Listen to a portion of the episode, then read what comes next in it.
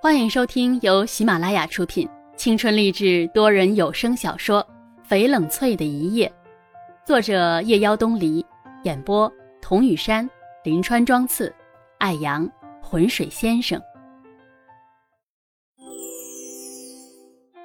白宇怎么也不会想到，幸运来的那样快，他和王静竟真的就跳到了国外。那么巧，康淑怀来舞蹈学院挑舞蹈演员。那么巧，偏偏就是他和他。国外一舞后，王静迅速的成名，家喻户晓，人们为着她的美丽而倾倒，有钱人家的少爷花很多的钱来包她的场，她很风光，也很荣耀。此后，他们便留在了虞城。王静似乎天生就属于这灯红酒绿的世界，像一只花蝴蝶一样。热闹的穿梭在车水马龙的城市里，可是好景偏偏不长久。仅仅两年的时间，白瑜和王静这两位蝴蝶美人，一个嫁给了康淑怀，沉寂在了虞城；一个消失了，从此再无音讯。人们纷纷为之惋惜，再也没有比花期不到便凋零的遗憾了。江山代有才人出，一代新人换旧人。很快便有了新的美人，成了人们口中津津乐谈的话题。他们的故事便随之搁浅、淹没，就好像他们从来不曾出现在这座城市里一样。一场舞下来，大家反而更加的兴奋。剩下的时间，他们可以自由的玩耍。白鱼从更衣室里走出来，就看到了康淑怀。他不动声色地往前走，拐了两个弯，只走到街角的一辆黑色的汽车跟前才停下来。他很绅士地打开车门，对他做出邀请的手势，他便坐进去。康淑怀看着他，只看得他垂下头去。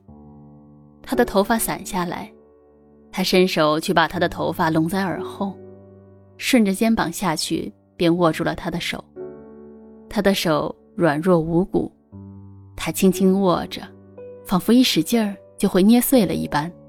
康淑怀说：“累了吗？”他摇摇头，绯红的脸倒不同他往日素白的脸，似染上了另一番风情。他看得痴了，轻轻笑了一声，说道：“哼，上次来也没有时间出去玩。”这次可有什么想要去的地方？停顿了一下，他刻意说道：“我们还有一下午的时间呢。”他知道康淑怀的意思。平日里因为团里的规定，他和他总是刻意的保持着距离，两个人只要遥遥的对望一眼，便很甜蜜了。但现在他们有一个下午单独在一起的时间，就他们两个人，没有旁人。他歪着脑袋想了一下，说道。倒是有一个地方想去。康书怀问：“哪里呀？”他说：“你读的那所大学。”康书怀轻轻笑出声，说：“哼，好，我们先去吃饭，然后我带你去。”他们吃过午饭，他便带他去他曾经留学三年的学校。白羽走在校园林荫小道上。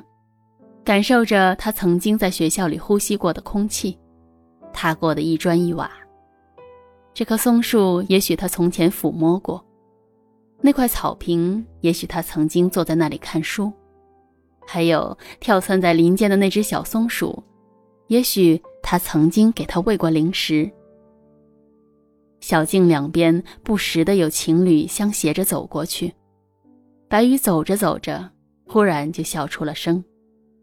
康淑怀有些好笑的问他：“一个人在傻乐什么呢？”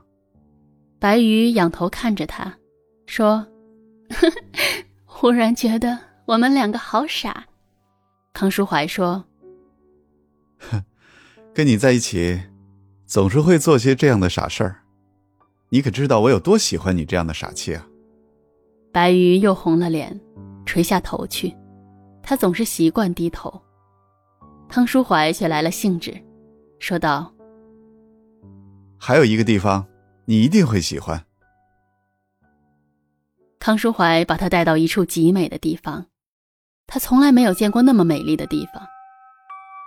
漫山遍野的雏菊花，仿佛天下全都是白色的，太美了，美得几乎可以让人甘愿死在那上面。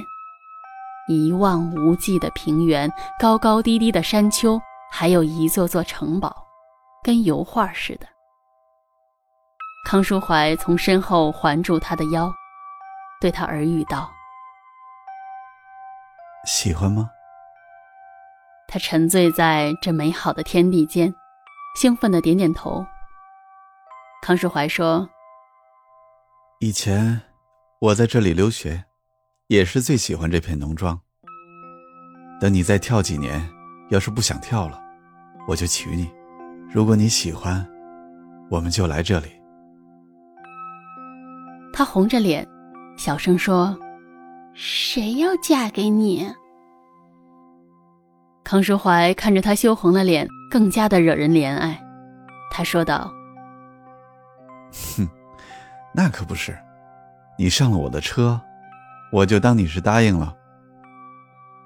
白鱼推开他，跑出去几步。她穿着白色的裙子，身姿轻盈的在这天地间旋转，可不就像一只白蝴蝶吗？他第一次看到她，那么多的人，一眼就瞧见她了。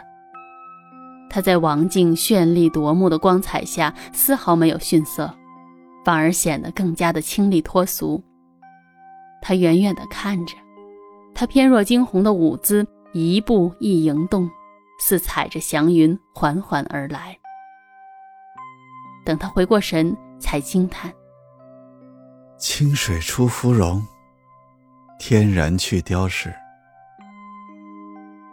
从此，这只白蝴蝶就飞进了他的心里。他追上去，拥着她：“白鱼，你知道吗？”要不是团里的规矩，我真想大声告诉全世界，我爱你，白鱼。你听到了吗？我爱你。白鱼伏在他的胸口，看他的时候，眼睛里盈盈的泛着青光。良久，他才低低的说了句：“我也爱你。”康淑怀送他回去，因为怕大家看见。就在很远的地方放他下来，看着他转了身，他叫一声“白羽”，他就跌进了他的怀里。康淑怀说：“明天就回国了。”他答：“嗯。”他说：“晚安。”那个时候，他的生活里，除了舞蹈，便只有他了。本集已播讲完毕，我是雨山。